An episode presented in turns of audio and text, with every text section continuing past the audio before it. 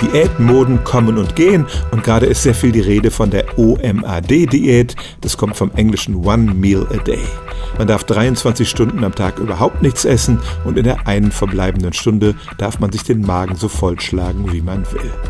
Das ist wahrscheinlich deshalb so bekannt, weil einige Prominente das praktizieren, von Bruce Springsteen über den Coldplay-Sänger Chris Martin bis zum britischen Premierminister.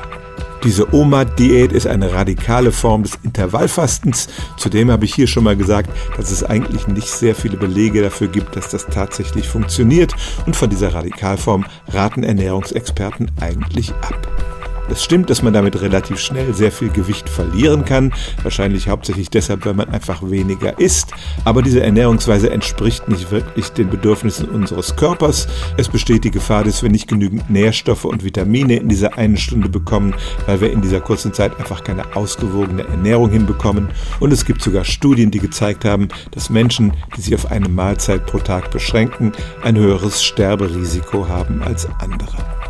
Dazu kommt dann der Effekt, den alle Radikaldiäten haben.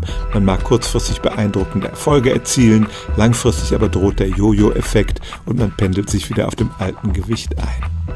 Fazit also von der OMAD-Diät, bei der man nur eine einzige Mahlzeit am Tag isst, raten Ernährungsexperten ab, weil die negativen Folgen die positiven überwiegen. Stellen auch Sie Ihre alltäglichste Frage unter stimmt's at radio1.de.